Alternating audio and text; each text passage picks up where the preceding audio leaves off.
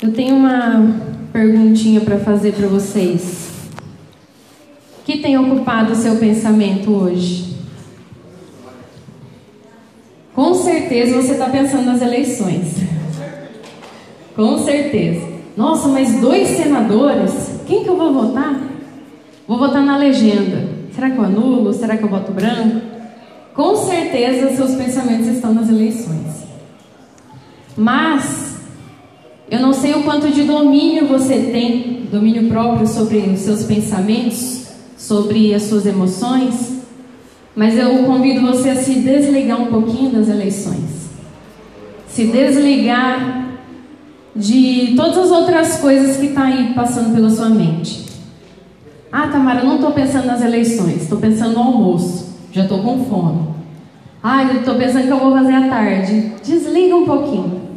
Essa é a sua oportunidade de exercer o domínio sobre a sua mente. Amém? É importantíssimo desenvolvermos esse fruto do Espírito, que é o domínio próprio. Se a gente não se domina, quem vai nos dominar? Amém? É... Todo mundo aqui gosta de uma boa história, não é mesmo? Eu, eu amo ver filmes, séries, e eu acredito que muitos também gostam. Se você não gosta de uma boa história de filmes, de série, você está cercada de histórias nos noticiários, né, em toda ao redor, né, na sua empresa, no seu trabalho, na sua escola. A gente vive cercado de histórias. A gente vê nos jornais, ah, fulano esfaqueou ciclano, aí passa um pouquinho da vida de fulano e de ciclano.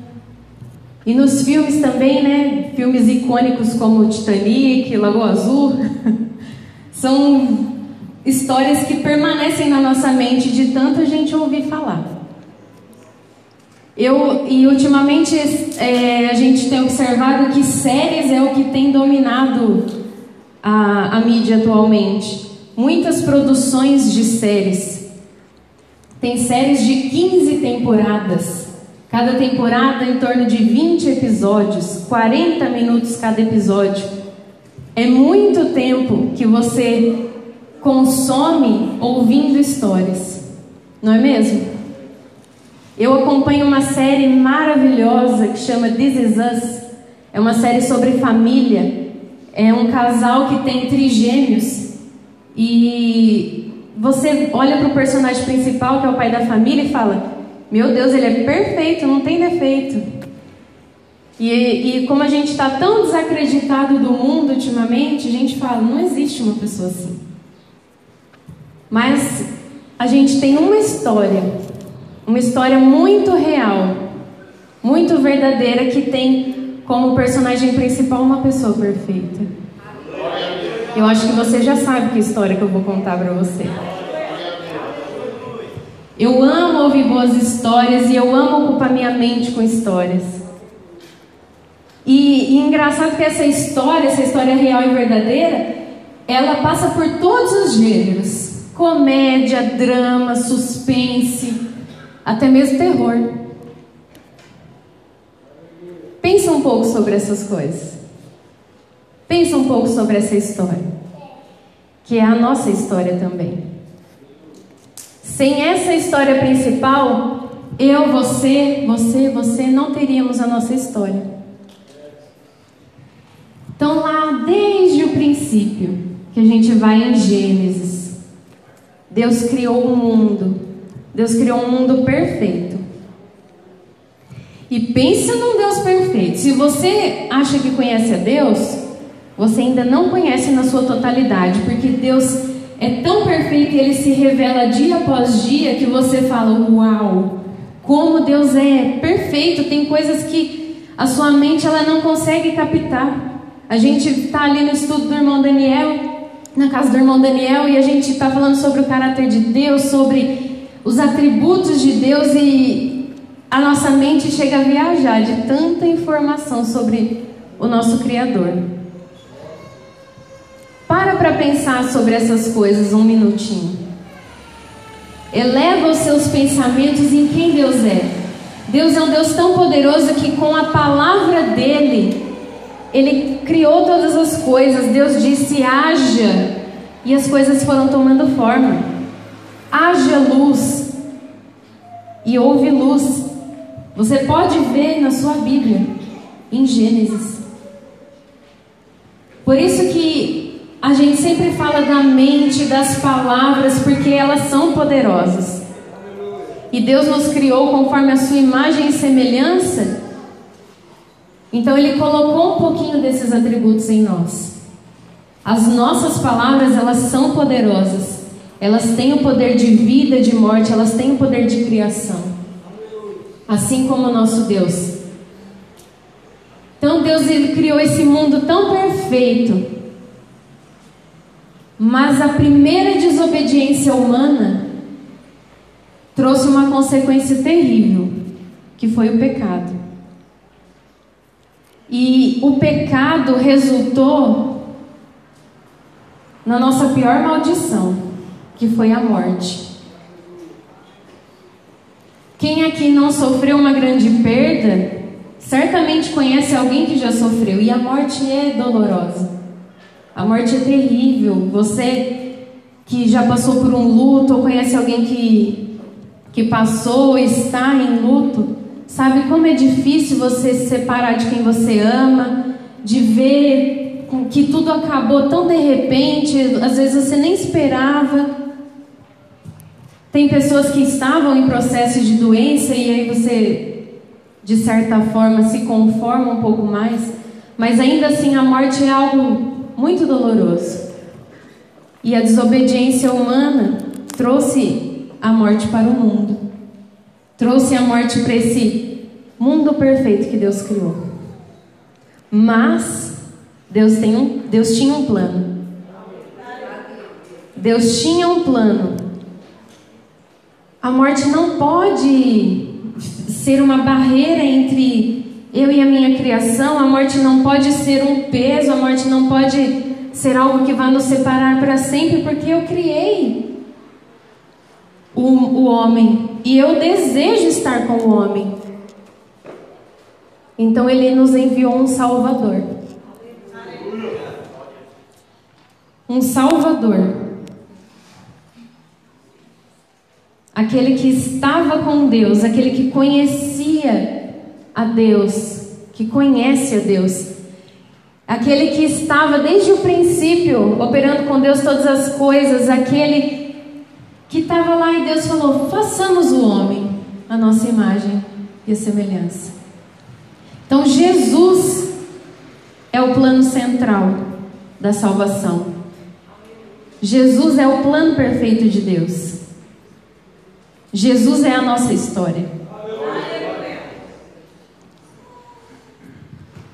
Porque Deus tanto amou o mundo que deu seu Filho unigênito, para que todo o que nele crer não pereça, mas tenha vida eterna. João 3,16. Então Deus deu uma chance ao homem, Deus deu uma possibilidade ao homem de não sofrer a morte por toda uma eternidade. Então, quando Jesus veio, ele foi escolhido por uma linhagem, para vir de uma linhagem. Ele nasceu de uma virgem. Ele cresceu em sabedoria e graça. Ele cumpriu todas as profecias que diziam a respeito dele. Ele operou milagres. Ele ensinou as pessoas. Jesus ele curou, ele perdoou. Ele nos ensinou valores que muitas vezes na hora da raiva a gente esquece. Ele nos ensinou valores que o mundo hoje está corrompendo. Mas ele nos ensinou esses valores. Para para pensar em todos esses valores misericórdia, bondade, compaixão. Quantas vezes alguém pisa no nosso calo, né? E a gente fala, é, tomara que sofra mesmo. Que sofra cem vezes mais. Esse não é o valor de compaixão que Deus nos ensinou. não é o legado de Jesus para nós. E aí a gente lembra de novo o quanto as nossas palavras têm poder. Quando a gente libera palavras de maldição sobre a vida de alguém, a gente não tem noção de que, que aquela pessoa que a gente desejou mal pode realmente sofrer o dano. Nós somos completamente responsáveis pelas nossas palavras. Por isso, a nossa mente ela precisa ser renovada e entender essa nossa história. Se nós não entendermos essa nossa história, a gente leva uma vida de qualquer jeito. Ele nos ensinou sobre o caráter do próprio Deus, sobre o seu próprio caráter. E as multidões o seguiam. A gente pode ver em Lucas 4,40 a cura. Ao pôr do sol, o povo trouxe a Jesus todos os que tinham vários tipos de doenças, e ele os curou, impondo as mãos sobre cada um deles. Todos os tipos de doenças. Está na Bíblia. Ah, então Jesus cura a depressão? Cura. Então Jesus cura o câncer? Cura. E a minha dor de cabeça? Não é sua, ele cura. A nossa mente precisa entender que Deus criou um plano perfeito. E esse plano perfeito engloba todas as coisas. Esse plano perfeito é para destruir e varrer tudo que o pecado trouxe para o mundo. João 8,11 mostra que ele perdoou. Declarou Jesus: Eu também não a condeno. Agora vá e abandone a vida de pecado. Quando a gente conhece a história de Jesus, a gente se envolve com ele. Porque ele, ele começa a transformar a nossa mentalidade medíocre em uma mentalidade de reino. E ele nos dá uma direção. Vai e não peques mais. No entanto, Jesus ele precisou concluir a sua missão. Ele era perfeito demais para simplesmente habitar na terra e ver todo mundo sofrendo. Então ele teve que enfrentar o inimigo que invadiu o mundo através da primeira obediência, que foi a morte. Todo mundo aqui está bem vivo, né? Graças a Deus. A gente não tem noção de como é enfrentar a morte que Jesus enfrentou. Por isso que tem músicas que falam: Eu nunca saberei o preço. Você pode imaginar, mas você não vai saber. Porque você não foi para a cruz, você não sofreu como ele sofreu. Você não amou as pessoas, não curou as pessoas, não perdoou as pessoas, não ensinou os valores às pessoas para depois sofrer rejeição, traição, indiferença. Se um amigo vira as costas para a gente, o bico já vai desse tamanho. A minha amiga não fala mais comigo. Não me convidou para ir na casa dela. A gente fica com tanta picuinha.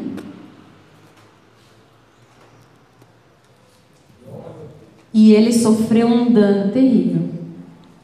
Que a gente pensa que sofre a maior das rejeições. Ele sofreu a rejeição de toda uma humanidade. Carregou o pecado de todos aqueles que viviam na época e de todas as gerações futuras. A gente vive em 2018, não, não tem como a gente ter conhecido Jesus. Ninguém vive 2018 anos.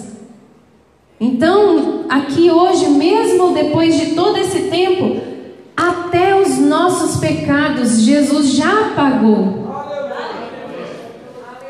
Os filhos que ainda nascerão, Jesus já pagou. E eles nem conhecem a história de Jesus, mas quando eles vierem ao mundo, é nossa responsabilidade falar sobre essa história. Essa sim é uma história icônica que não pode deixar de sair do nosso pensamento. Essa é uma história que deveria estar lá repetida na sessão da tarde toda segunda a sexta. E não Lagoa Azul. Essa é uma história que deveria ter uma série infinita, de temporadas infinitas. Porque tem séries que a história é tão ruim que acaba na primeira temporada, na segunda é cortada no meio, você não sabe nem o fim. Eu mesmo assisti uma série que ela foi cortada e você fica, e agora? Como que eu vou saber o final disso? Não tem. Mas essa história, ela é completa. Começo, meio, fim e um fim que a gente nem imagina quão glorioso é. Então, mesmo depois de amar, ensinar, curar, libertar, perdoar, ele foi traído, sofreu rejeição, angústia e dor. Ele foi para a cruz. Trocaram ele. Salvaram um ladrão, mas não salvaram a ele.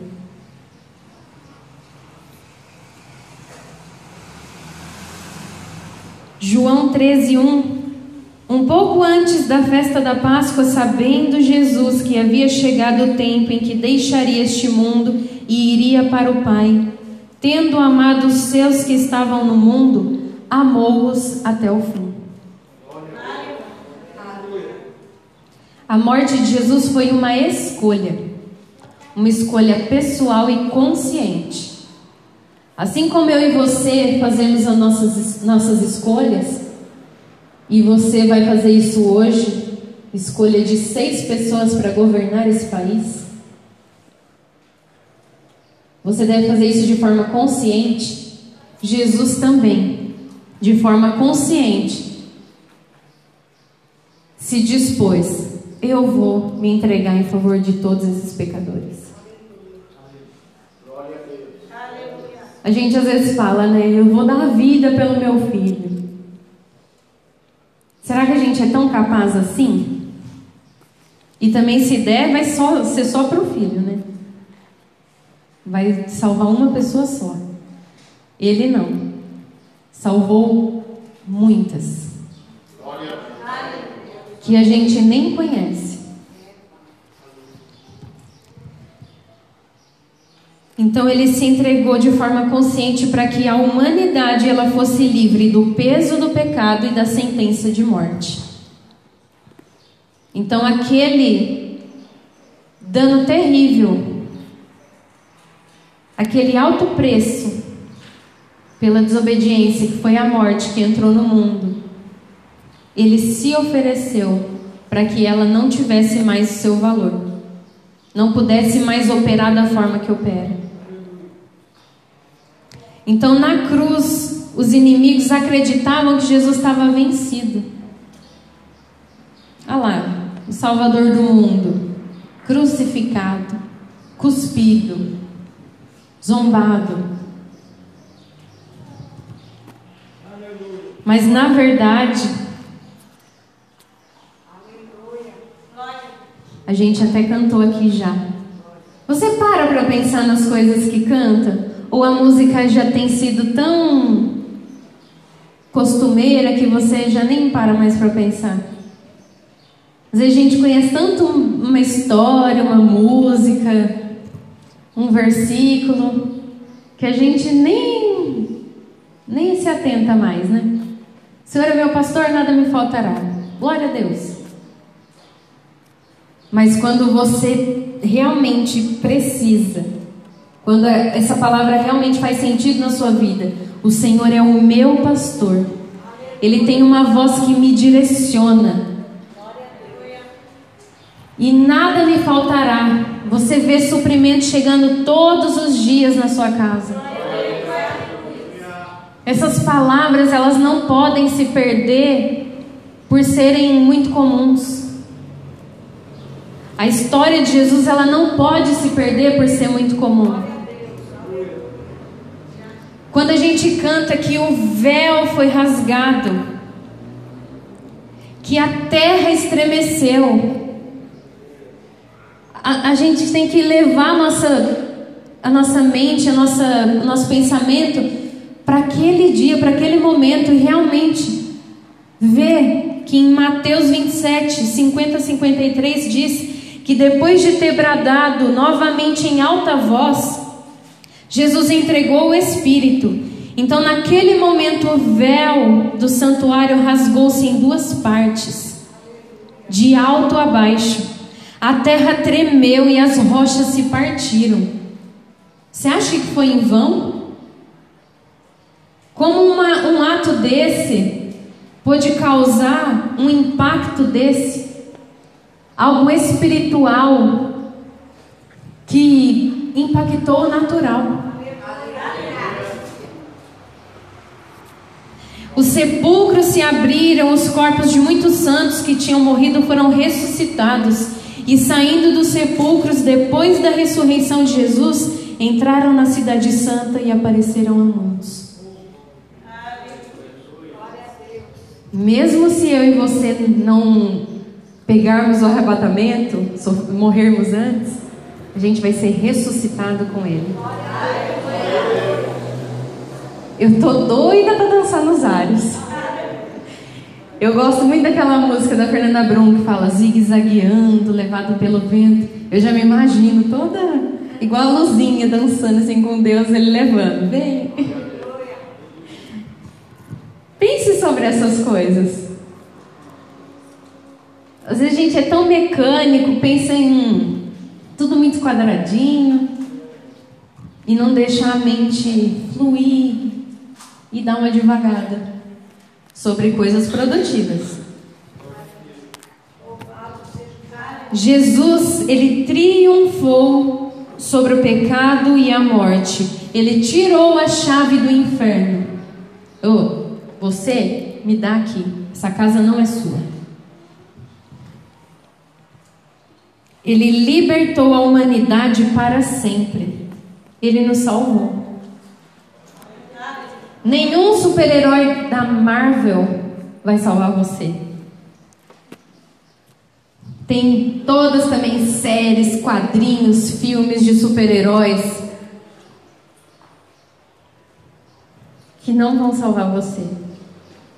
Jesus é o único herói que tem todos os superpoderes que nenhum homem tem. Se você estudar sobre o caráter de Deus e refletir sobre os atributos de Deus, você vai perceber que Deus tem atributos divinos que diz respeito somente a Ele. Nenhum Deus, nenhum outro Deus, nenhum super-herói tem isso. Somente Deus o nosso Deus, o Deus Criador. Então, a ressurreição de Jesus no terceiro dia abriu um caminho de salvação para toda a humanidade. E aí a gente se pergunta, né? Que amor é esse? Que amor é esse? Que amor doador. E que plano perfeito Deus teve.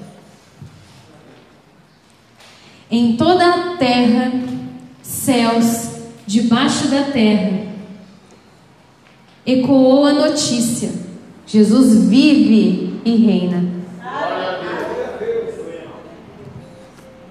A morte foi vencida.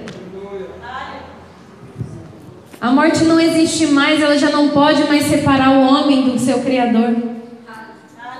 Jesus veio e venceu a morte. Não somente a corruptibilidade do corpo, mas ele venceu a pior das mortes, que é a morte eterna.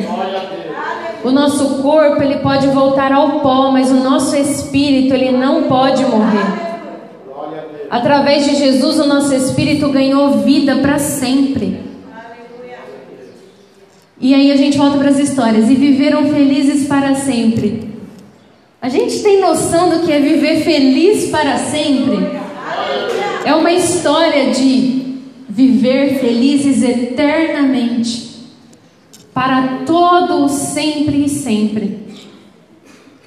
E a nossa história não vai acabar como as histórias comuns.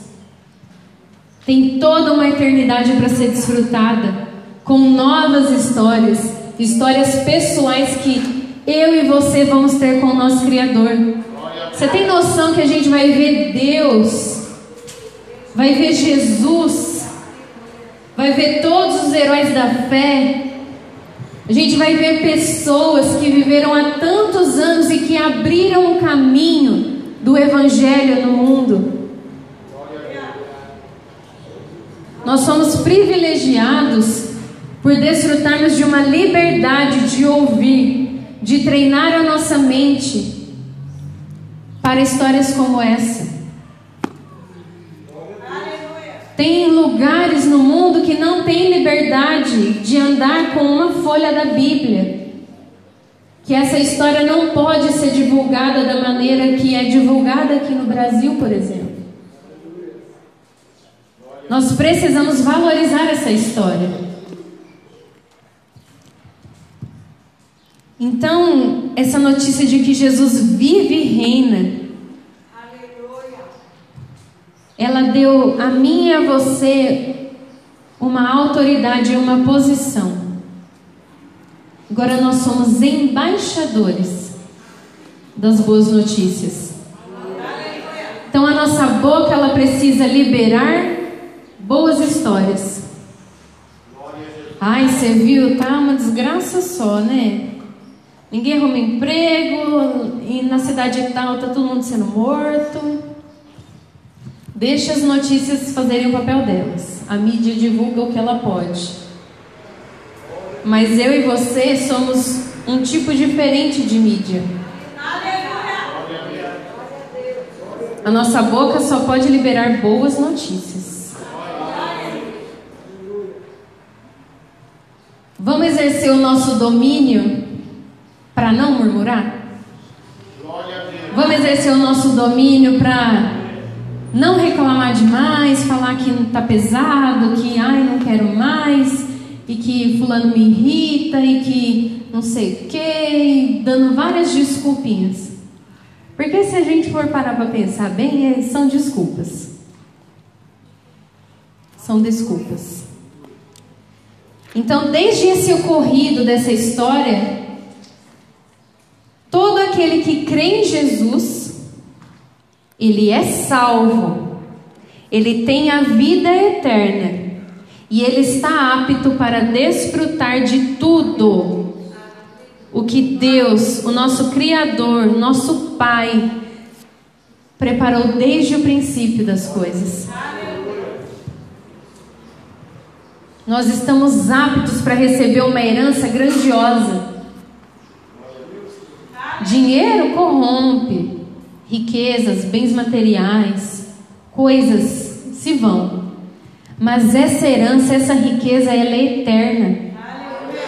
A partir do momento que a sua boca confessa Jesus como seu Senhor e Salvador, a partir do momento que a sua mente e a sua boca reconhece o sacrifício dele em nosso favor, a gente entra numa família celestial, a gente entra numa família tão rica. A gente faz parte, a gente é enxertado na videira, a gente desfruta de coisas que o nosso braço e a nossa força não vão alcançar.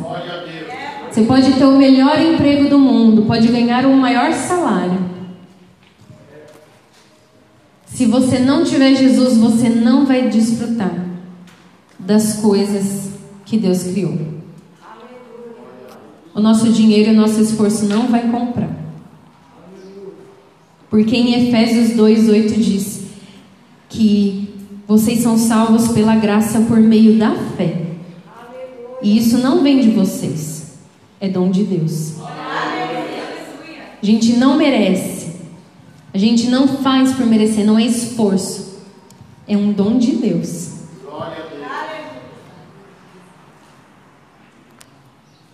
Contudo, aos que receberam, aos que creram em seu nome, deu-lhes o direito de se tornarem filhos de Deus, os quais não nasceram por descendência natural, nem pela vontade da carne, nem pela vontade de algum homem, mas nasceram de Deus. João 1, 12 e 13. Nosso, a gente não escolhe a nossa família, né? A gente simplesmente nasce. Mas a gente, nós somos escolhidos por Deus. Antes de sermos gerados na barriga das nossas mães, a gente foi gerado no coração de Deus. No ventre mais puro, mais perfeito. Se essas coisas não ocuparem o seu pensamento, eu não sei o que mais vai ocupar. Se depois de conhecer toda essa história a gente achar que um Titanic da vida é muito melhor, pobres de nós. Nenhuma outra história vai superar essa grande história. Deus tornou o pecado por nós aquele Jesus, que não tinha pecado, para que nele, Jesus, nos tornássemos justiça de Deus. Pela graça somos salvos, por meio de Jesus somos justificados. 2 Coríntios 5, 21. Se você confessar com a boca que Jesus é Senhor e crer em seu coração que Deus o ressuscitou dentre os mortos, será salvo. Romanos 10, 9. Então nós precisamos acreditar nessa história e saber que a nossa história está vinculada a essa.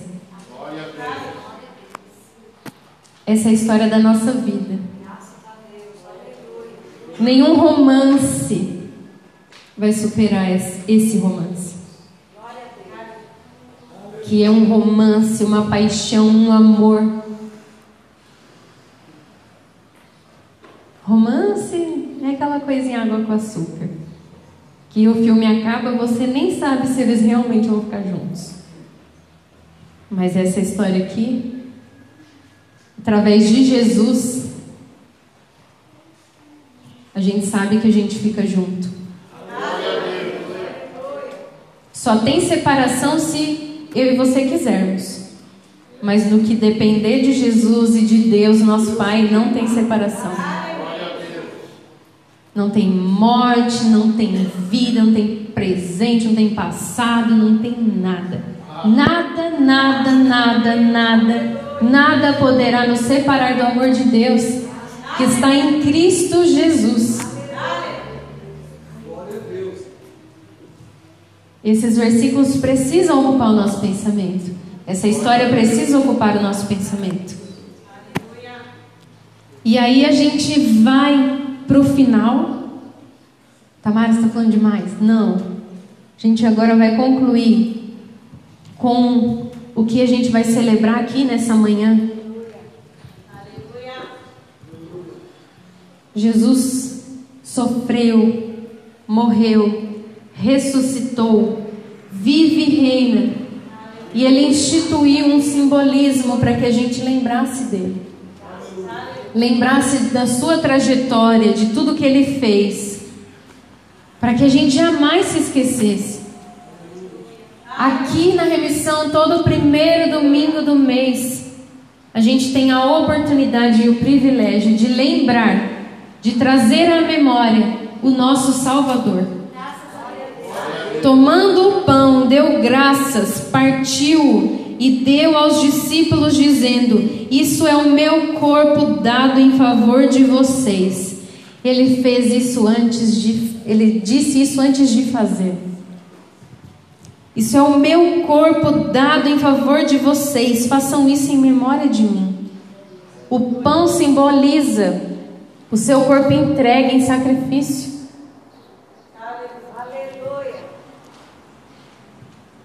Da mesma forma, depois da ceia, tomou o cálice, dizendo: Este cálice é a nova aliança no meu sangue.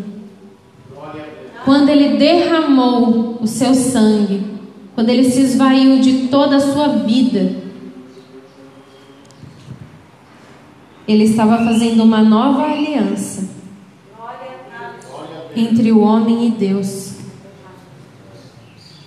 derramado em favor de vocês. Lucas 22, 19 e 20. Então, esse ato, esse simbolismo, é para lembrar da, da história mais verdadeira, mais bonita de todas. Do nome mais lindo, mais maravilhoso, mais poderoso de todos. Jesus morreu por mim, por você. Morreu por aqueles que já foram, morreu por aqueles que virão. E é nossa responsabilidade Vão pelo mundo todo e preguem o Evangelho a todas as pessoas. Quem crer e for batizado será salvo, mas quem não crer será condenado. Estes sinais acompanharão os que crerem. Aquilo que Jesus operou são os sinais que vão acompanhar aqueles que crerem. Em meu nome, no nome de Jesus, expulsaremos demônios falaremos novas línguas, pegaremos em serpentes, e se porventura bebermos algum veneno mortal, não lhes fará dano algum, não lhes fará mal nenhum. Imporemos as mãos sobre os doentes e eles ficarão curados. Tudo o que Jesus fez, Ele colocou como poder em nós através do Seu nome. Não porque somos poderosos, importantes, mas porque Ele nos justificou com graça, com amor, com bondade e nos capacitou para que essa história percorresse as gerações, as gerações, as gerações. Jesus precisou e contou conosco para sermos contadores de histórias, para sermos discípulos, embaixadores, anunciadores, proclamadores das boas notícias. Isso não pode se perder. Depois de ter lhes falado, o Senhor Jesus foi elevado aos céus e assentou-se à direita de Deus. E a Trindade está lá, contemplando eu e você, em memória dele aqui nessa manhã. Amém? Que isso ocupe, Marcos 16, 15 e 19. Que isso ocupe o seu pensamento. Que isso seja o desejo do seu coração. Que seja o desejo do meu coração. Contar essa história tão maravilhosa. Que filme nenhum, série nenhuma, noticiário nenhum vai superar. É a história da nossa vida. Valorize a história de Jesus, valorize a sua história. E quando você receber desse pão, receber desse cálice, entregue todos os seus sentidos a Deus e faça com que esse momento seja único. Celebre como se essa fosse a última ceia da sua vida. Porque a gente não sabe o dia, não sabemos a hora, não sabemos se a gente vai partir ou se Jesus volta antes, a gente não sabe. A gente só deve viver como ele viveu, seguirmos o seu exemplo e valorizarmos momentos como esse. Amém?